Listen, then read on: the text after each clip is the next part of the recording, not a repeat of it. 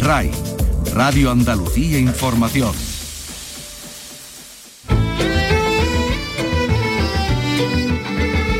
En RAI, Andalucía es cultura.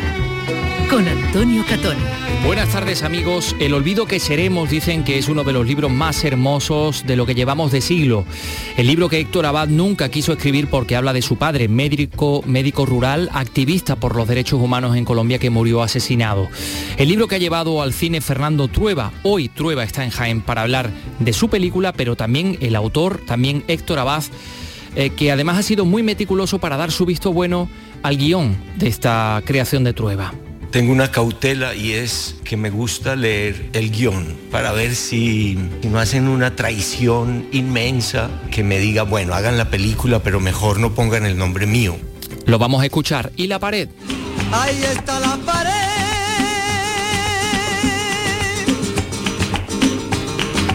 El documental sobre Bambino Algo Salvaje se estrenará finalmente en la Seminci en la semana del cine de Valladolid el próximo mes de octubre. Enseguida vamos a hablar con eh, el responsable, con el director de este documental de Bambino, con Paco Ortiz, para ver si tenemos fecha concreta. Bueno, pues ojalá una pared nos separara de ellos, de los vampiros. Hoy recorremos la exposición que se puede visitar en el CaixaForum de Sevilla. El más vampiresco de este equipo, que se llama Carlos López, la ha visitado ya. Carlos, ¿qué tal? Muy buenas tardes. Muy buenas tardes. Hay mucha luz por aquí hoy, ¿eh? Pero cuéntanos. Bueno, pues se llama Vampiros, la evolución del mito y recoge desde los orígenes de esta leyenda que ha salpicado las diferentes culturas, pero que como nos cuenta el director del CaixaForum de Sevilla, Moisés Roy, solo adquieren su verdadera relevancia a través de la literatura y del cine. A raíz de la novela de Bram Stoker, Drácula, empieza a tener una importante difusión, pero es sobre todo por la aparición del cine y las primeras cintas, como se ancla la cultura popular y a partir de aquí hasta hoy, hasta nuestros días, ha tenido una evolución tremenda. No se pierdan el recorrido por la exposición de los vampiros. También vamos a recorrer otra exposición en el Real Alcázar de Sevilla que se centra en los dibujos sobre plantas, en los libros, entre los siglos X y XVI, que es una exposición realmente fascinante. Y más cosas. Les vamos a contar cómo han sido recuperadas ocho ánforas romanas en un restaurante de Almería capital que estaban expuestas en las paredes. El propietario asegura que fueron sacadas del mar por sus antepasados y que desconocía el enorme valor que tienen. Además estaremos en la exposición del Rocío. Bueno, estas cosas y más en un programa que realiza Ángel Rodríguez y produce Teresa Saiz. Andalucía es cultura con Antonio Catoni. En la casa vivían 10 mujeres, un niño. En la casa vivían...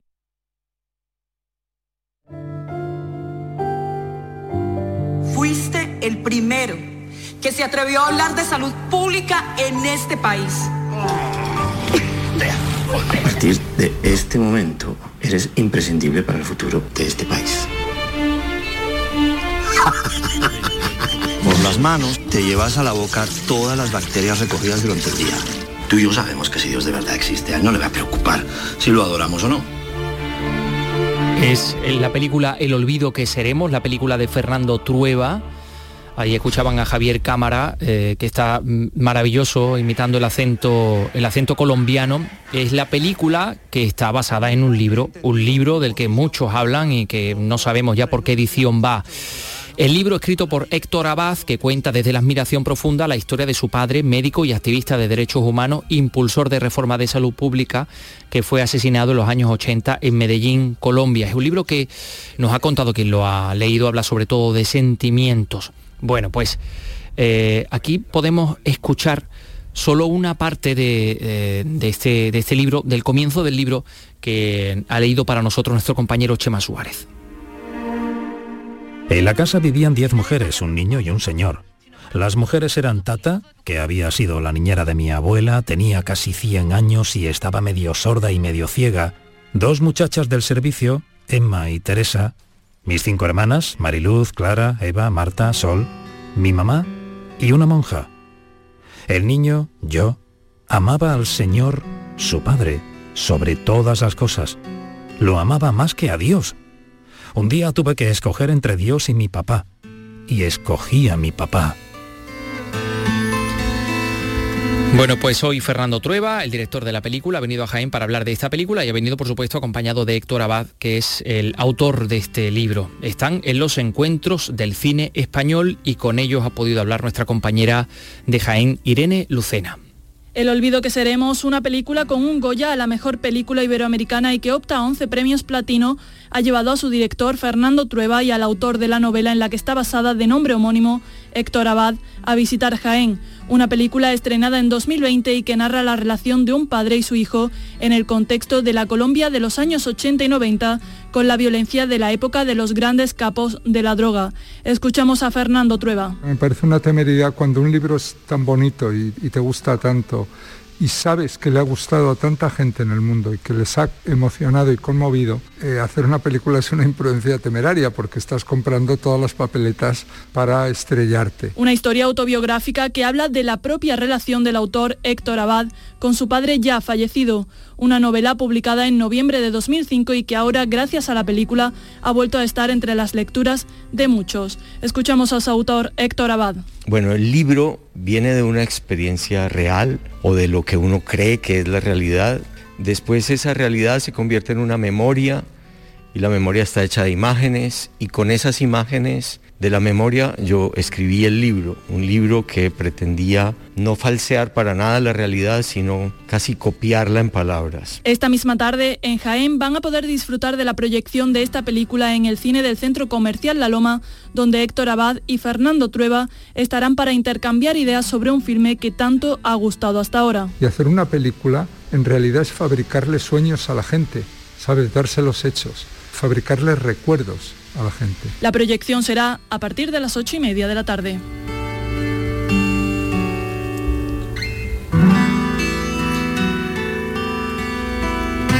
Fernando Trueba, yo creo que tiene mucha razón en esto que ha dicho de hacer una película de fabricar sueños para, para la de gente. Eso, de eso se trata el cine, ¿no? ¿Verdad? Bueno, pues eh, cine, cine también documental es el que tenemos. Ahí está la pared.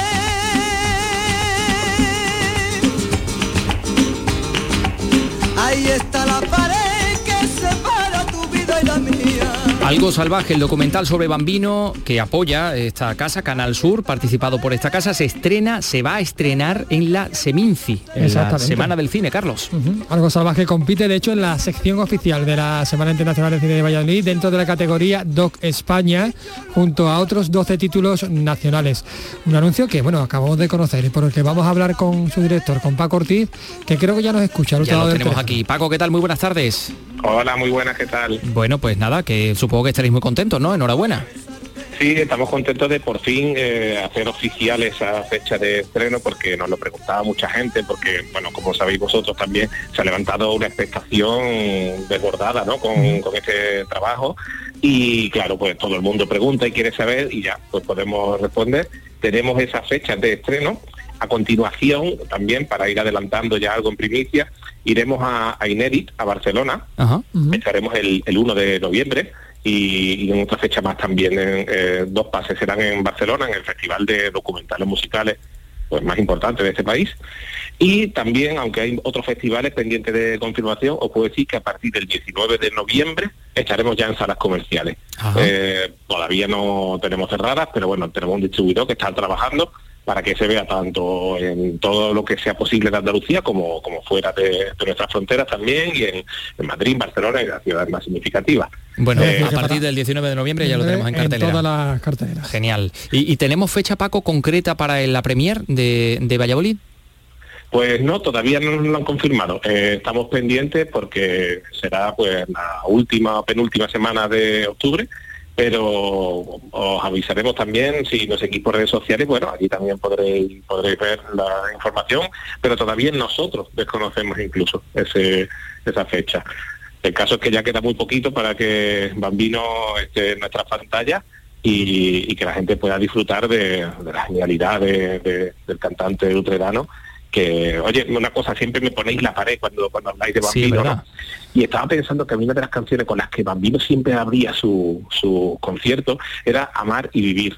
Y estaba pensando que precisamente podía ser otro título para el documental, hubiera sido Amar y Vivir, que es lo que resume un poco ¿no? la, la vida de Bambino, un- una persona que exprimió la vida y vivió a, a tope y además era pues todo corazón, ¿no? Hablaba siempre de amor y del desamor. Sí, sí. Y hubiera sido un título también bonito para, Oye, para por cierto, la película. ahora que haces esta apreciación, permítame eh, que, te, que te pregunte algo, porque el otro día cuando estuvisteis en Utrera eh, inaugurando ese maravilloso graffiti que va a formar parte además de la, del, del cartel de la película, eh, nuestro- mis compañeros de Canal Sur Televisión te hicieron una mm, entrevista y de ahí extrajeron un corte en el que hablabas de Bambino, que siempre estaba en la marginalidad por su raza, y es la primera vez que yo he escuchado hablar, yo lo desconocía, de su homosexualidad.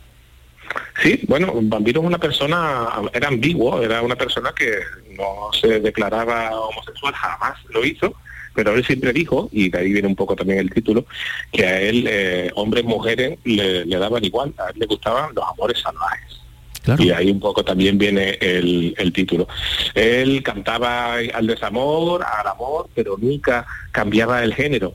Eh, canciones de, de muchas coplistas, ¿no? De Rocío Jurado o de otras personas que le habían compuesto, pues los famosos Quiroga, Quintero, León, bueno, les habían compuesto cantada para una mujer, él las interpretaba igual. De hecho, hablamos en el documental sobre la canción Mi Amigo, Mm, hoy en día eh, es muy fácil, ¿no? Decir en una, en una pareja, pues esta es mi pareja, en relaciones homosexuales, claro, es mi pareja, es mi compañero, es mi marido, ¿no?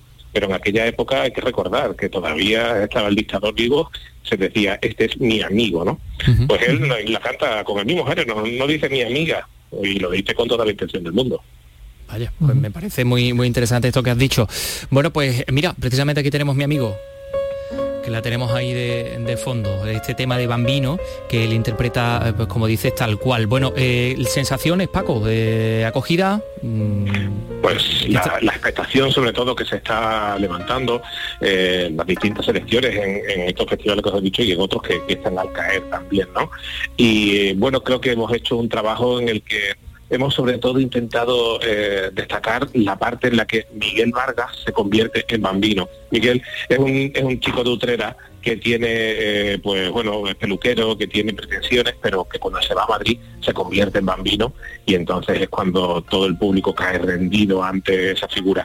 También hablamos de su, de su auge, pero también de su caída, pero nos centramos sobre todo en los años esplendorosos en los que Bambino esta vez, porque cuando volvió Utrera quiso otra vez ser Miguel, eh, eh, fue una figura que, que pasó por la noche de, de un país que se despertaba de madrugada a ritmo rumbero, ¿no? Y eso es lo que hemos querido destacar, sobre todo. Sin meternos en si Bambino, pues bueno, pues si cortó el pelo a media utrera, o si le gustaba el fútbol, o esas nimiedades. Para nosotros lo importante es hablar del artista y de- del legado tan, tan grandioso que dejó, ¿no? Pues lo vamos a disfrutar. Paco Ortiz, enhorabuena. eh, vamos a ver algo salvaje en la Seminci de Valladolid. Un abrazo. Muchas gracias a vosotros, como siempre. Hasta luego. Porque tienes ojeras esta tarde.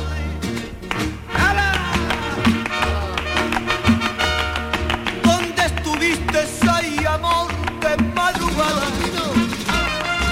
Cuando busqué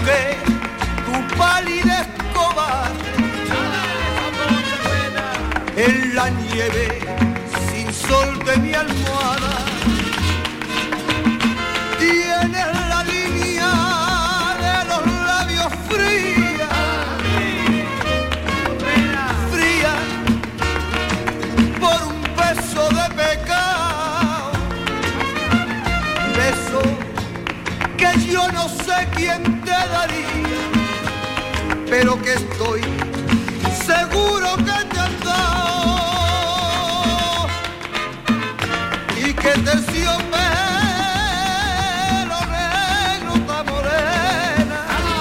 el tema mi amigo de Bambino. Bueno, pues eh, vamos a seguir con más cosas. Hablamos de Fernando Trueba, estamos hablando de libros y películas y también tenemos que contar que hoy María Dueñas está en Tarifa.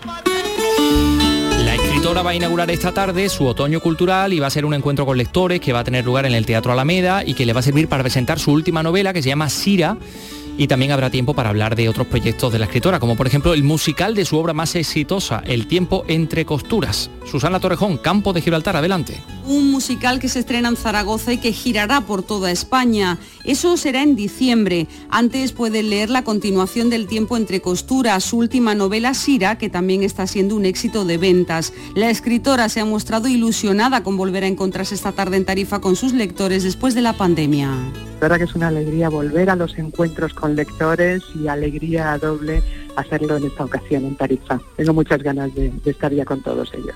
Entre sus proyectos más inmediatos se encuentra el guion de Las hijas del capitán, que también será una serie de televisión, como su otra novela, La templanza, que se estrenó en marzo.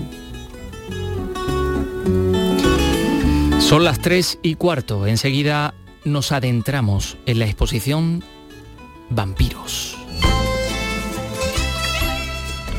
Andalucía es cultura. Con Antonio Catoni. En RAI Fin de Semana te hablamos de cómo hablamos, del habla andaluza, de nuestra expresión oral de la lengua. Andalucía, retrato lingüístico. Descubre la riqueza léxica, las palabras y giros que hay en cada zona de Andalucía, sin tópicos ni estereotipos. En RAI Fin de Semana, Andalucía, retrato lingüístico, con Beatriz Almeda y con la colaboración y guía de Antonio Narbona, catedrático de la lengua de la Universidad de Sevilla. Este sábado en RAI desde las 9 de la mañana. RAI, Radio Andalucía Información. Síguenos también en Twitter, arroba escultura RAI.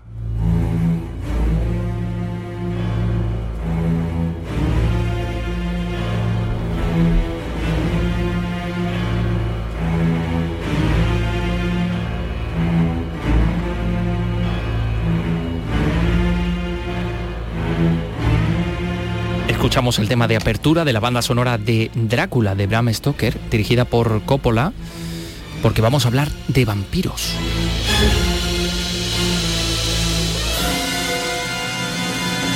Porque los vampiros invaden Sevilla, Camas, eh, Camas también. Camas no, Camas no se atreven. Camas no se atreven a entrar, No se por atreven, supuesto. evidentemente.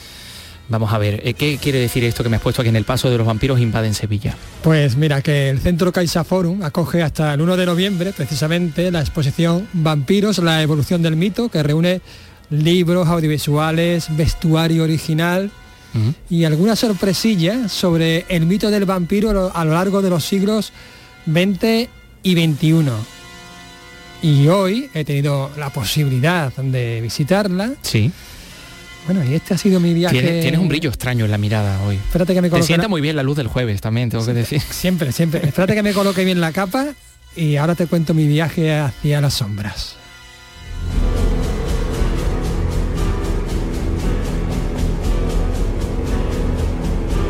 Bienvenido a mi morada. Entre libremente por su propia voluntad y deje parte de la felicidad que trae. Qué inquietante, ¿no? Vamos a meternos en este castillo, en esta especie de castillo lleno de, de vampiros, de vampiros de todo tipo, con esta exposición tan fantástica que tenemos en Caixa Forum, Vampiros, la evolución del mito. Para ello, pues me va a acompañar el mejor Cicerone, Moisés Roy, que es el director de Caixa Forum. Hola, buenas tardes. Muy buenas tardes, Carlos, muchísimas gracias. Te vamos a meter en nómina, Moisés, porque cada vez que vengo, eh, ¿me, me atiendes tú? Encantado, pero también nosotros a, a vosotros con mucho placer, ¿eh? porque siempre nos, nos ayudáis mucho a esa difusión de la cultura que hacemos en Caixa Forum. Un placer mutuo. ¿Vamos a comenzar? Venga, vamos. Venga, vamos a entrar aquí en este pasillo inquietante. Sí, este es un- el inicio, la entrada de, como tú bien decías al principio, de- del castillo, ¿no? lo que nosotros hemos llamado el bosque de sangre, eh, que da la bienvenida al visitante y, le sumerge, le, hace eh, cambiar la perspectiva del centro cultural hacia eh, esta exposición, que también decías tú, fantástica en, en todos los sentidos del término, como es vampiro. Nos recibe, así para empezar, nada más y, y nada menos que Nosferatu.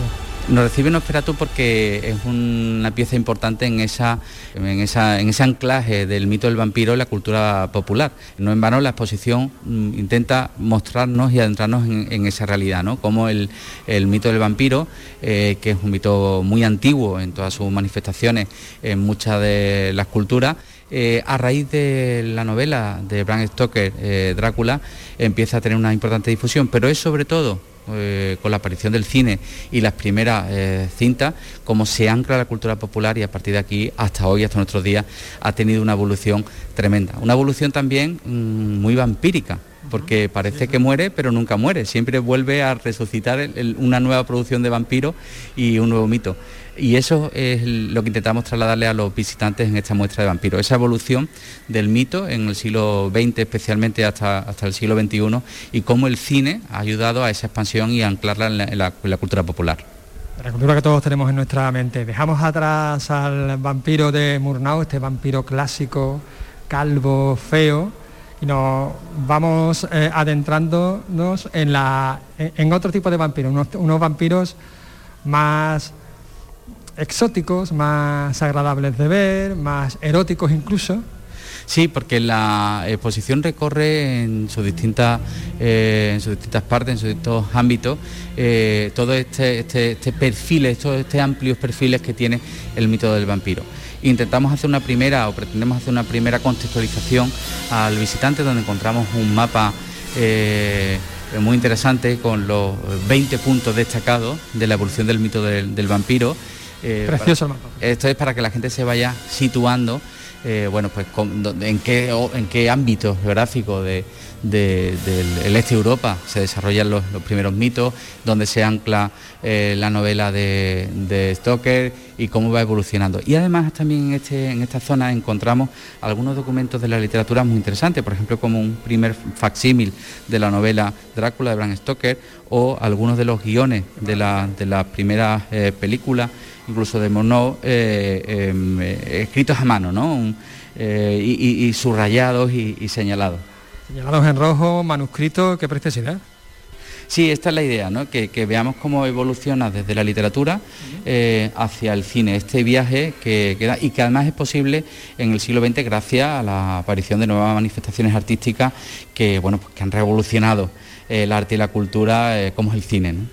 Es cierto, porque el vampiro es una figura originariamente literaria que ha traspasado esa barrera, se ha trasladado al cine y que está muy, muy vinculado a la modernidad y, a las vanguardias, ¿no? Curiosamente. Claro, es el, poder transformador del, cine también como forma de cultura. Qué maravilla de escena, la, escena de Drácula de Francis Ford Coppola. Sí, y que recuerda mucho además a la, a la novela, ¿no? Cuando Harker está llegando o se cambia de diligencia, y ya toma la, diligencia que le va a llegar al castillo, que, parece que incluso la novela se deja entrever que está conducida por el propio Drácula que hace de todo y que él dice, me, me cogió algo así como me cogió una fuerza inusitada, ¿no? Una fuerza, y en la de Coppola se ve efectivamente ese efecto de que casi lo levanta, o sin el casi lo levanta del suelo y lo mete en la diligencia, ¿no? Como una mano que, se va agrandando, ¿no? Conforme se va acercando. Esto es, esto es. Esta es, eh, esta es la estructura de la exposición, una exposición creo mm, que muy dinámica, eh, muy atractiva, porque vamos intercalando eh, bueno, pues piezas, objetos con trozos de, o, cortes de las distintas películas de vampiros, de las principales que, ha habido. Hay audiovisuales, hay carteles, hay libros, hay incluso, pero que veo aquí, no puede ser. Ese es. es. Estamos viendo la máscara, las manos y el traje del Nosferatu de Erzo. Efectivamente, eh, son la, la máscara, eh, la, la, máscara de, manos ¿no? y, el eh, abrigo original de la película que podemos tenerlo, igual que alguna otra pieza que veremos un poco más adelante, gracias a que esta exposición la realizamos en colaboración con la Cinémathèque Française, que es una de las instituciones de cine, esto es, más destacado a nivel mundial y que tiene un conjunto de, una colección de piezas espectacular. ¿no? Klaus Kinski daba miedo ya sin máscara, con máscara ya. Total. Llegamos a otra sala con otro nuevo audiovisual en el que vemos efectivamente a Klaus Kinski enfrentándose al Nosferatu de Mornau. Esto es, esta es una parte muy interesante eh, que muestra muy bien esa evolución del mito eh, del vampiro en el cine. Lo hacemos con dos piezas eh, que quizás sean las destacadas, eh, o por lo menos de la, del, inicio del siglo XX y después de eh, esa década de los 70, que son el, Drácula de Bram Stoker, eh, bueno, pues revisado tanto por Murnau como por el Zoo. Y tenemos la misma escena comparada en la misma pantalla, de manera que podemos ir viendo a la par cómo la trabajó y cómo la llevó al cine cada uno de estos directores. Es súper interesante. Vamos a continuar. Estamos viendo carteles de pelis, de pelis antiguas, de Drácula, por supuesto, de Bela Lugosi, qué maravilla. Sí, Bela Lugosi que da, da origen a ese vampiro un poco diferente, que quizás es el que más ha llegado a nuestros días, que es el vampiro elegante con smoking en pajarita, ¿no? Y de, pues eso, representando lo que, lo que podría ser en el imaginario un conde o un aristócrata, ¿no? Que, que, no es la imagen, mm, refleja realmente la novela de Bram Stoker, pero han sido transformaciones que ha ido haciendo la, la, la, imagen de la, de la, novela de John William Polidori, esto ¿no? Es, esto es la imagen de Polidori, que, eh, que, es la que más ha calado y la que más se, han, se ha arraigado en el imaginario popular. Que se inspiró en Lord Byron por lo que sea. Ah, esto es, ¿no? Y, y, y hoy día, en, en, bueno, pues si lo vemos en, en, dibujos animados, en algunas otras aplicaciones del vampiro, normalmente va asociado a esta imagen de un Drácula súper elegante. Bela Lugosi sí que tiene una, una cosa eh, muy, muy simpática, muy interesante, y es que eh, registró con copyright la postura, su postura tradicional de, de Drácula, eh, esta que sube así un poquito Ay, los brazos, ese dato. esto es, ¿no?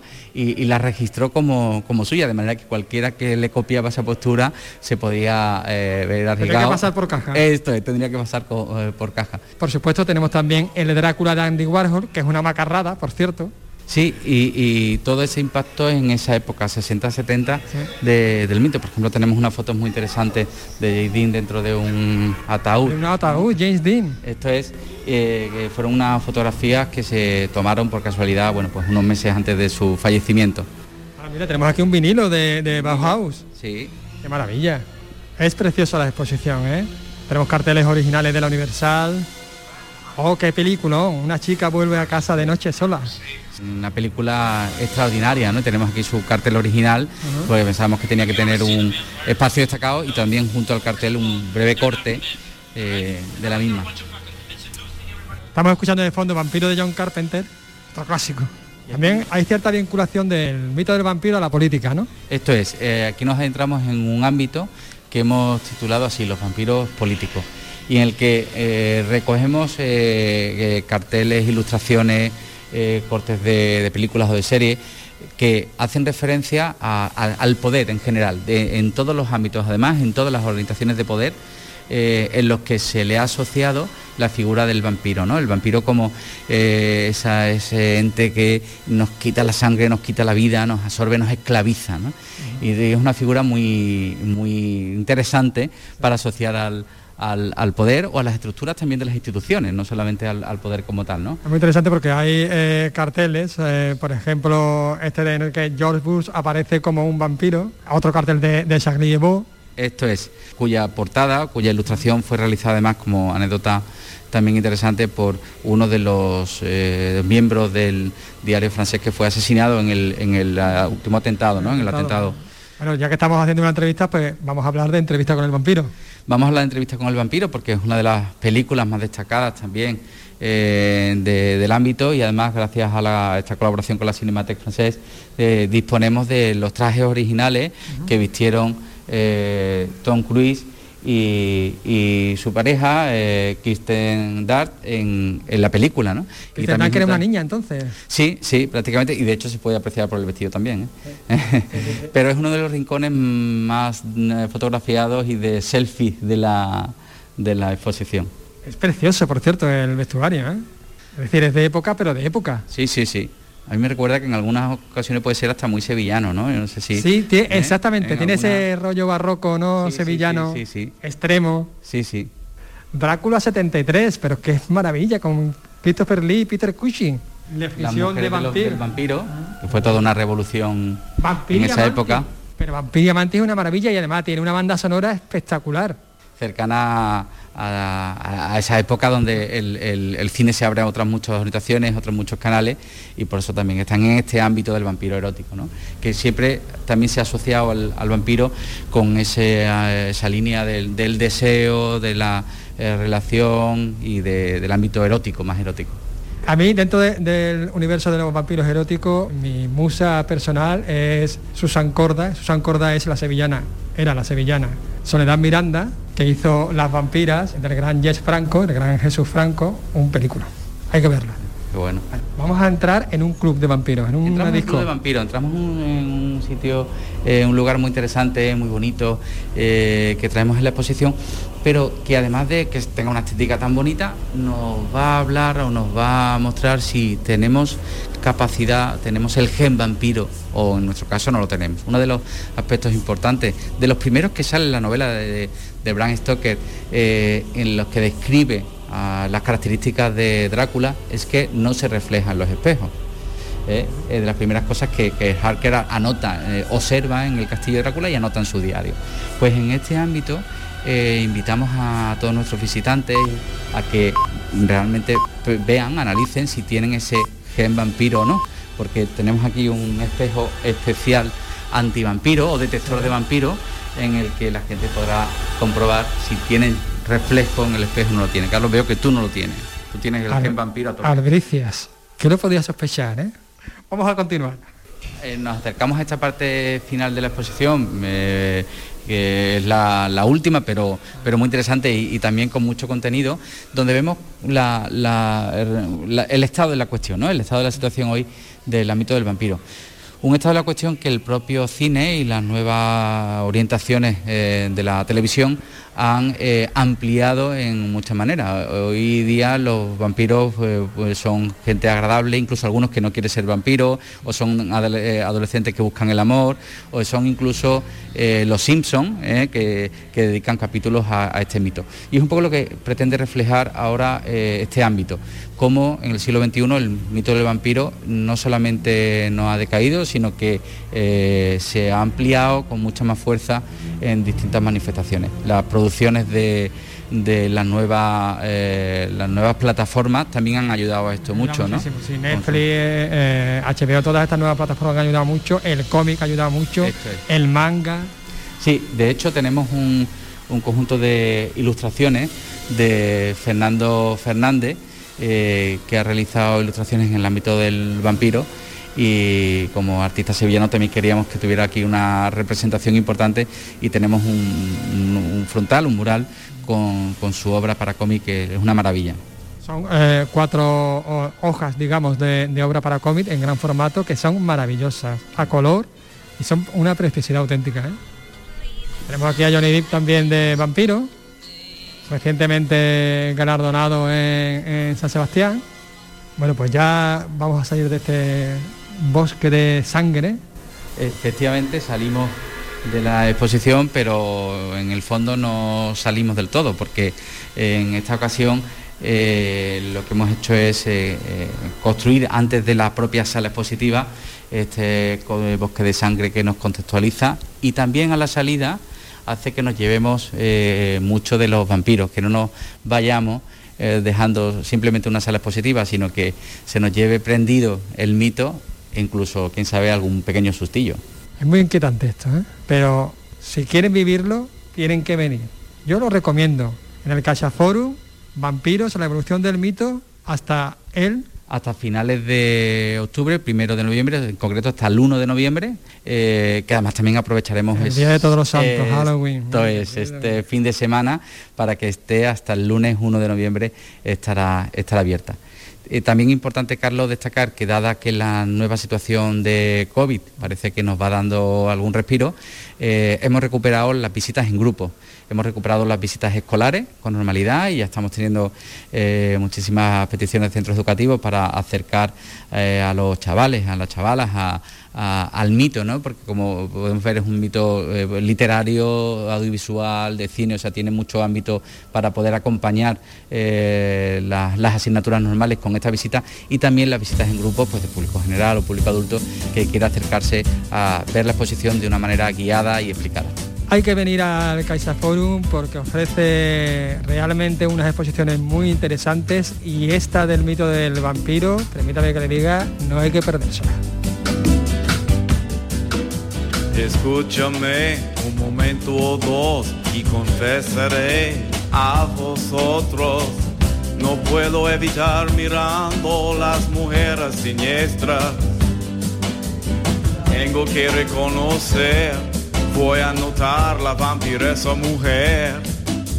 No es la máscara y la falda ajustada sino el temor causado por su fría mirada, vampiresada,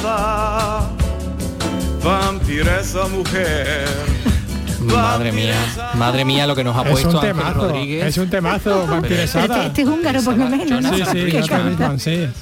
Vampiresada, vampiresa mujer, un temazo. Madre mía. Bueno, querido Carlos, eh, yo he seguido, todos hemos seguido, de hecho, toda nuestra audiencia, se ha caído los teléfonos Yo de la me acá redacción. corriendo, digo, Hay gente quiere. incluso que ha sido mordida durante la emisión de este reportaje. Es Tenemos posible. que decir que no nos hacemos responsables de este tipo de ataques. Por supuesto que no.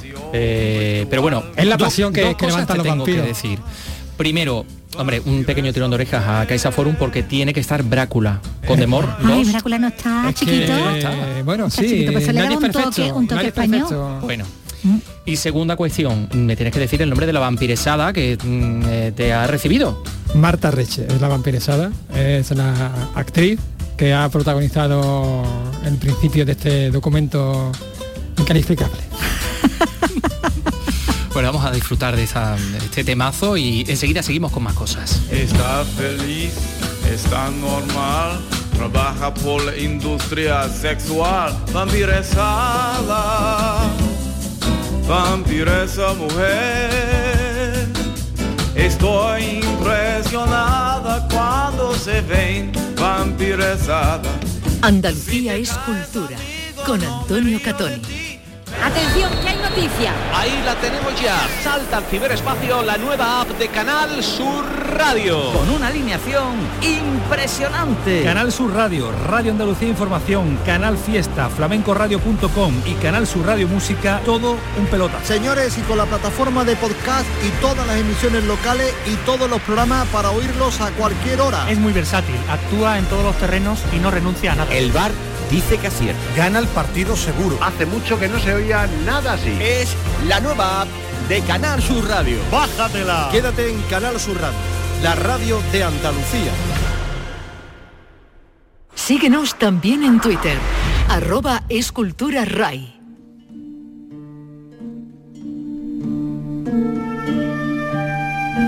Bueno, vamos a hablar de eh, patrimonio mientras nos recuperamos después de haber escuchado esta tonadilla para un guateque. eh, un guateque de Halloween, un guateque realmente terrorífico, esta vampiresada. Les vamos a hablar de unas ánforas romanas, en concreto ocho ánforas romanas que han sido recuperadas en un restaurante de Almería Capital. Estaban expuestas en las paredes, el propietario asegura que fueron sacadas del mar por sus antepasados y bueno, pues la policía se ha incautado de ellas porque dice que efectivamente tienen un enorme valor. Almería Belén Nieto, cuéntanos. Se trata de ocho ánforas, siete de origen romano y una árabe. Estaban expuestas en un establecimiento de hostelería muy cerca del mar, en la capital. Además, la policía ha requisado una columna arenisca y dos cepos de ancla de plomo de la época romana. Se trata de objetos de un valor histórico incalculable, datados entre los siglos I y II y que podrían trasladar aceite y vino en algún pecio con destino a Italia. El propietario del restaurante de Almería Capital asegura que fueron sacadas del mar por un antepasado y desconocía el valor. Diomedes Parra es responsable de Servicio de Bienes Culturales. a no ser que lo tengan en virtud de algún título de propiedad legal, ¿eh? digamos que los objetos arqueológicos no pueden ser poseedores, pero no propietarios. Una persona lo puede tener, pero en el momento que se conozca que esa posesión es, es irregular, pues se incauta y se deposita en un museo que es donde deben de estar esos objetos, no, no como objetos decorativos. Los agentes de unidad de policía adscrita tuvieron conocimiento de lo hecho a través de una denuncia anónima que incluía una fotografía donde varios de estos objetos estaban expuestos.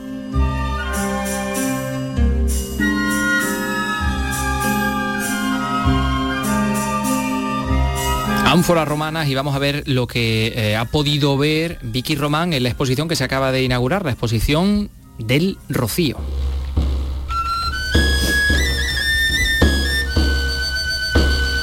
Una exposición organizada por la Hermandad Matriz de Almonte en eh, la antigua audiencia de Sevilla, lo que se llama el eh, Centro Cultural Cajasol. Y allí has estado tú, Vicky, bueno, que es lo que había, un montón de, de patrimonio rociero, ¿no? Podemos decir. Mm, a jugar completo casi, ¿no? De, de la Virgen y bueno, y un montón de piezas. Además que ocupan todo lo que es la- las instalaciones de la Fundación Cajasol, desde la sala expositiva hasta el patio central, eh, por los pasillos, la verdad es que es de las exposiciones, eh, lo de Magna, no, Más no- extensa, no es- ¿no? exactamente, no, le- no es ninguna exageración, ¿no? Eh, como, como señalaba, nos contaba el presidente de la Hermandad Matriz de, de Eh, Santiago Padilla. Hay un despliegue histórico-artístico sin precedentes en la historia del Rocío, que tiene que ver con el patrimonio artístico e histórico de la Hermandad Matriz, y que tiene que ver con el patrimonio también de muchas hermandades que han traído eh, objetos de gran valor eh, para ellas y para el Rocío a esta exposición. Es una visión de los siete siglos de historia del Rocío y es una invitación para que los devotos de la Virgen que vengan a verla pues sepan que en Almonte se está celebrando un año de júbilo a la Virgen pese a la pandemia. Bueno, pues entre todos esos enseres y objetos artísticos, religiosos, pues las coronas de la patrona de Almonte, de, bueno, del hijo del pastorcito, también caretas de, cacarretas de sin pecado de las distintas hermandades filiales, de la, con toda su importancia histórica, y, la obra también pictórica de temática rociera de Francisco Maireles, al que se le dedica un homenaje, ¿no? ya de paso con esta, con esta exposición, eh, que en la presentación, bueno, pues ya detallaba algunos de los, de los elementos, con, este énfasis también eh, Santiago Padilla.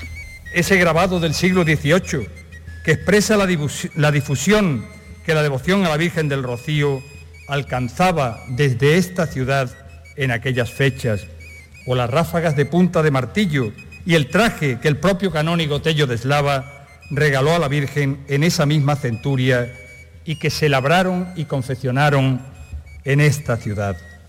¿Qué diría el canónigo Muñoz y Pavón y todos los que con él promovieron desde esta ciudad la coronación canónica de la Virgen del Rocío en 1919, al ver este despliegue histórico-artístico sin precedentes en esta ciudad que es Jubilar Rocío, al ver la corona de la Virgen que labró Ricardo Espinosa de los Monteros, platero mayor de la catedral, o la que labraron para el niño los sobrinos de reyes, justo al lado donde se exhibe en este en esta fundación. Creo que está también el manto de los apóstoles, el conjunto de los apóstoles recién restaurando en el IAPH, ¿no? También se puede contemplar allí en una de, en una de las salas.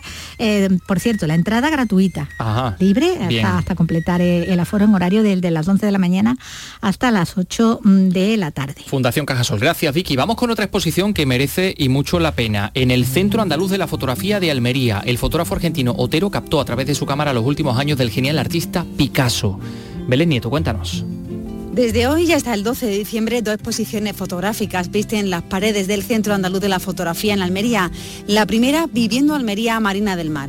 Es la visión desde su prima como fotoperiodista, la de Marina del Mar. Escuchamos al comisario de la exposición, José María Díaz Maroto.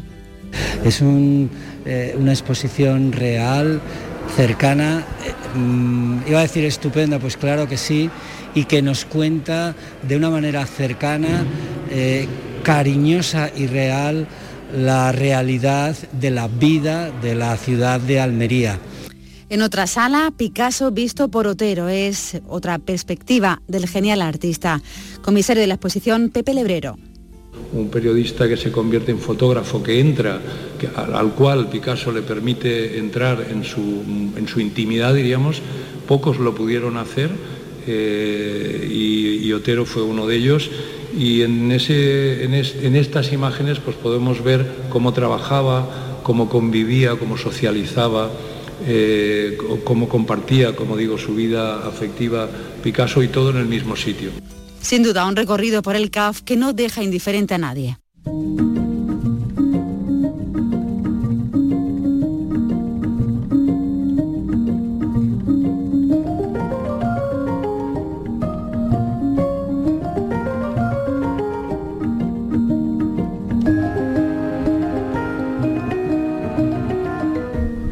Estamos en el Alcázar de Sevilla, el Salón Alto del Apeadero. Esta es la sala que ocupa la exposición Plantas y Flores Curativas en los Códices Iluminados siglo X, del siglo X al siglo XVI.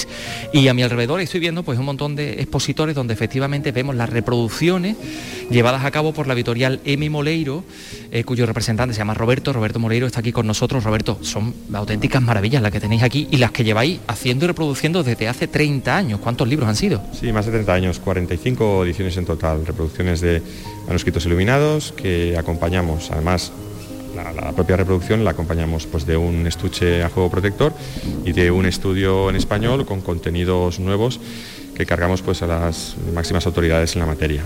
Y en todos estos libros que habéis reproducido hay una especial atención a la representación de las plantas, ¿no? seguramente porque los colores y, la elaboración de esos, de esos dibujos era la más, la más llamativa, ¿no? Bueno, sí, los, dentro de los manuscritos iluminados pues hay varias temáticas y una de ellas, eh, inicialmente, las plantas era sobre todo la medicina, ¿no? aunque más, más adelante esos libros de plantas no solo tienen como finalidad la medicina, sino el estudio de la planta en sí misma, como es en el caso del Dioscórides de Chivo y Mattioli, que es la pieza central de esta exposición. Porque es la última, es el último libro que habéis, que habéis traído, que bueno, de él vamos a hablar, de él vamos a hablar también con con Ramón Morales Valverde del Real Jardín Botánico de Madrid, que precisamente hoy va a dar, una conferencia sobre este último libro de que nos hablaba Roberto. Aquí tenemos, Ramón, muchísimas representaciones de estas plantas. ¿Por qué prestaban la gente entre estos siglos tanta atención a la representación de las plantas? Seguramente habría que identificarlas, ¿no? Claro, era uno de los métodos de estudio. Eh, primero se recolectaba la planta en el campo y se dibujaba tal y como era y luego se prensaba y se secaba y se guardaba en lo que se llama un herbario o un pliego de herbario. Era la manera de estudiar las plantas.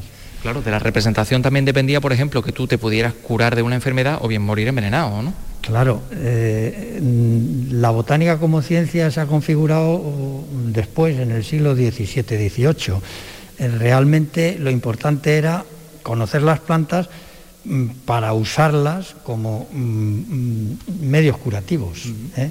Y entonces había que precisar bien eh, qué planta era, porque eh, eh, ahora hay la, la creencia de que, de que todo lo natural es bueno y no, hay plantas muy tóxicas que te, que te, pueden matar rápidamente. Entonces había que conocerlas bien y conocer la cantidad de planta que había que tomar, que es la dosis, que es otra cosa importantísima. De todos los libros, aquí me estabais mostrando uno que habéis extraído del, de la vitrina. Este libro perteneció a Carlos I y aquí vemos muchas representaciones de plantas. No sé si Roberto mm, eh, y, Ramón nos podéis mostrar alguna de las representaciones, que son preciosas. Esto parece cáñamo, parece cannabis. Pues igual es, ¿no? Pues, eh, pues yo creo que esto es ricino. Ah. El aceite ricino, como, como saben, probablemente, no lo sé porque yo este el libro no lo he estudiado, estas reproducciones no las he estudiado, pero el, aceite ricino se utilizaba como eh, eh, había mm, siempre la gente estaba estreñida y se utilizaba como sustancia laxante.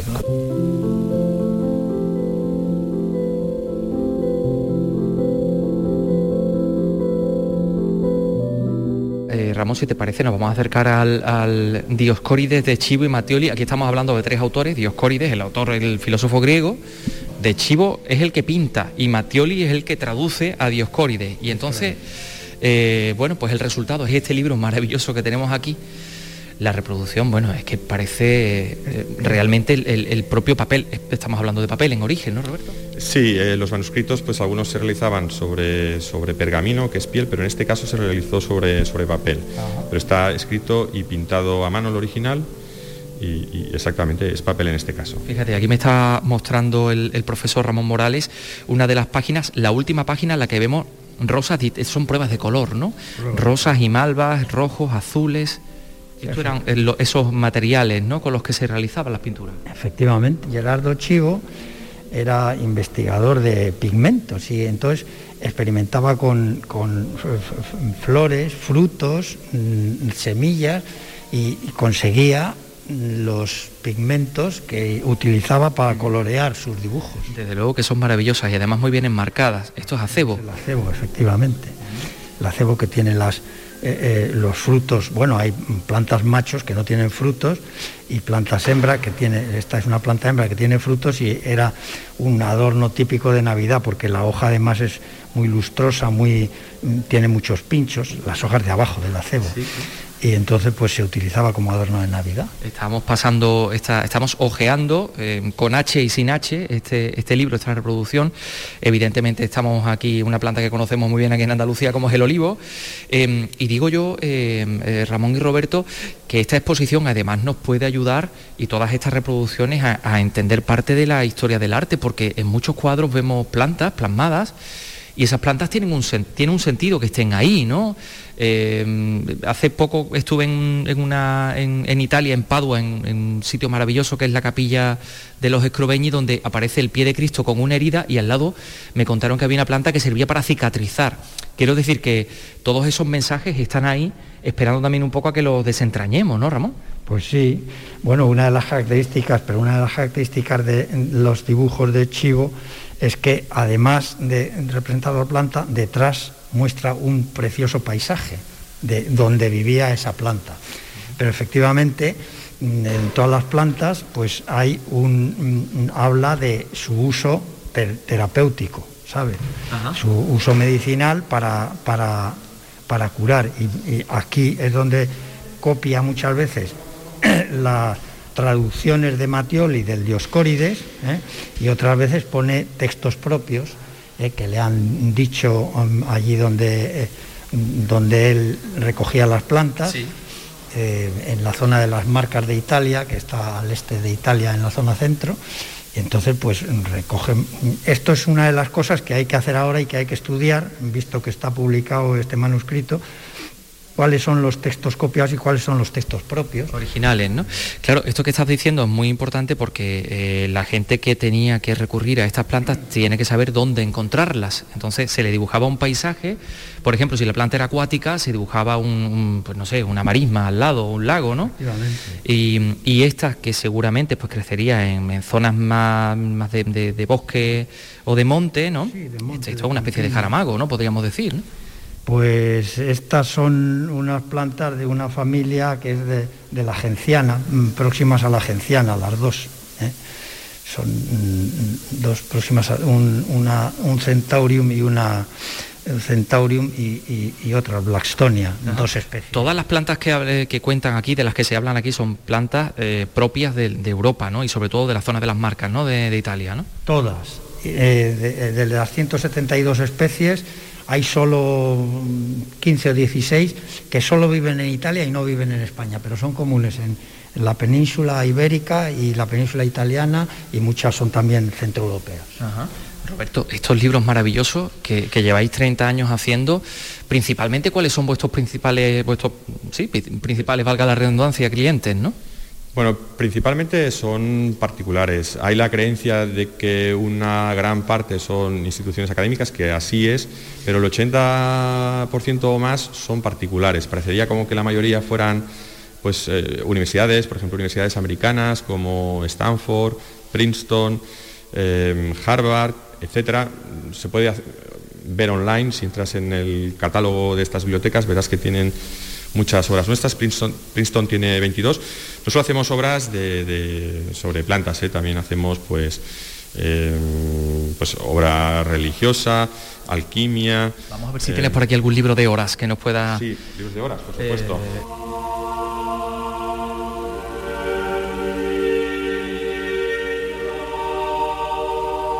Eh, esos libros de horas maravillosos eh, que utilizaban las personas influyentes para, rezar. A ver, por ejemplo, aquí tenemos este que es el de Ana de Bretaña, está abriendo la vitrina. Hablando de un libro, bueno, precioso, porque está abierto además por una, eh, una página donde vemos una, una, mandorla, ¿no? una especie de almendra donde está la Trinidad. Aquí vemos la reproducción de esta de esta pintura, pero el original nos tenemos que pensar en, materiales valiosísimos y costosísimos. Ahí está el oro, el y seguramente, ¿no? Sí, bueno, y un detalle, los, los broches de, plata, como, como, los originales son de plata maciza. Qué bonito. ¿De acuerdo? Es, es, piel también, em, la encuadernación, piel, piel de plena flor, 100% piel, piel de plena flor. Están nuestras obras encuadernadas en España, en Andalucía, en Cádiz y en la provincia de, de Madrid. Tenemos otro artesano encuadernador.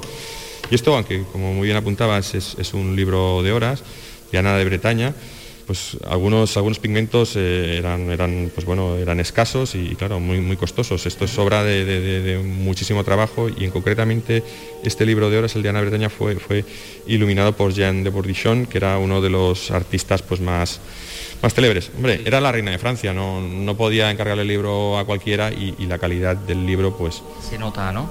Bueno, estamos hablando de un libro encuadernado en piel, los broches son de plata, eh, la reproducción es, eh, es perfecta. Eh, este libro, esta reproducción en concreto, ¿cuánto puede valer? ¿Cuánto vale? Bueno, esto no os lo puedo decir exactamente porque es una edición agotada, entonces es, es- es muy difícil de conseguir, pero nuestro precio, os puedo enseñar los que acabamos de publicar, pues el precio de salida sería unos 2.500 euros.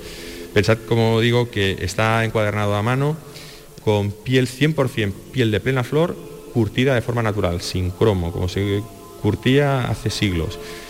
Y ya os digo, aparte del libro, un estuche a juego con esa misma piel, en el caso del Dioscórides, también hecho a mano, acompaña a la propia réplica y el estudio a todo color en español. Es un libro de estudio, porque claro, yo ahora mismo estoy viendo, estamos ojeando y, y no entendemos lo que pone aquí, esto seguramente será, será latín. Aquí estamos viendo, por ejemplo, eh, dos representaciones de, de plantas, que esto es una margarita, ¿no, Ramón? Sí, y esto es, es un, un azulejo, un- una planta, la Centaurea cianos, que vive en los trigales. Se llama también ojeras porque parece que son ojos que miran al, al cielo dentro, entre medias del trigo. Es una planta muy bonita. Bueno, pues todas estas maravillas la- las podemos encontrar en esta exposición que se llama Plantas y Flores Curativas en los Códices Iluminados, siglo X al siglo XVI. Va a estar hasta el 7 de noviembre en este salón alto del apeadero del Alcázar de Sevilla y no se la pierdan porque realmente merece la pena. Roberto Molero, muchas gracias. A ustedes, muchísimas gracias. Y muchas gracias también a, a Ramón Morales del Real Jardín Botánico de Madrid. Un placer escucharle. Un placer, lo mismo digo.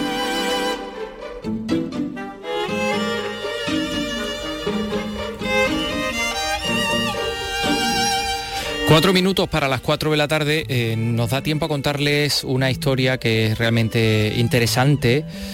Eh, verán, un disparo a bocajarro mientras ayudaba a una víctima de violencia de género cambió la vida de un hombre llamado Antonio Briega. Un guardia civil que ahora se nos descubre como pintor en los actos conmemorativos del Instituto Militar que estos días se están desarrollando en Córdoba. Y un pintor, eh, en fin, que ha estudiado y que se ha formado con los mejores pintores cordobeses. Por eso José Antonio Luque nos lo va a contar. Piden 34 años de prisión para el autor del tiroteo de Montalbán en 2015 que hirió de gravedad a un guardia civil. Antonio Briega logró salvar la vida en el hospital de Montilla y tuvo que retirarse del servicio activo con 40 años. Fue entonces cuando descubrió una vocación pictórica que le había rondado desde niño. encontré en casa con 40 años mucha necesidad de expresar aquello que había pasado, esa gratitud que yo tenía a mucha gente que se volcó conmigo, pueblo de la Rambla, a los compañeros de, Guardia Civil. Y bueno, pintar es algo que yo había llevado siempre, eh, desde niño lo hacía, pero no lo había desarrollado. Asesorado y formado por dos grandes maestros de la pintura cordobesa, Fernando García Herrera y Manuel Castillero, Antonio Briega cuelga 17 cuadros en el Oratorio San Felipe Neri bajo el título Caminar. Constituyen un homenaje a sus compañeros, especialmente a la patrulla que se ocupa de la seguridad ciudadana en el medio rural de la Rambla, que se pueden ver hasta el próximo 6 de octubre. Y vamos a echarle un vistazo a la programación de hoy en el Festival de Cine Documental Alcance, que continúa en esta ocasión con música en el día de hoy en Cádiz. Salud Botaro, perdón, Mónica de Ramón. La sala Eco acoge esta noche el trabajo de Nacho Leuza, El Drogas. Un recorrido biográfico de la figura de Enrique Villarreal que concluirá con el concierto en directo de la banda gaditana de Rocky Barbas.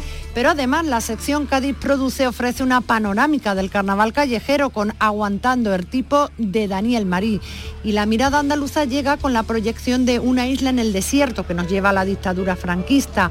El programa se completa con una retrospectiva de la directora madrileña Arancha Aguirre.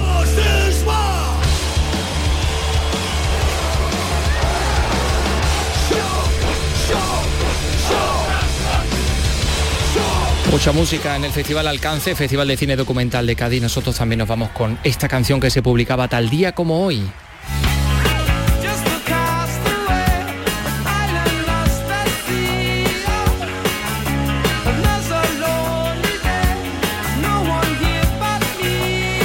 Este Message in a Battle de Police eh, que se publicaba, eh, como decimos, salía como hoy un 30 de septiembre del año 1979. Con ella le dejamos. Mañana regresamos a las 3 de la tarde en Andalucía Escultura. Adiós.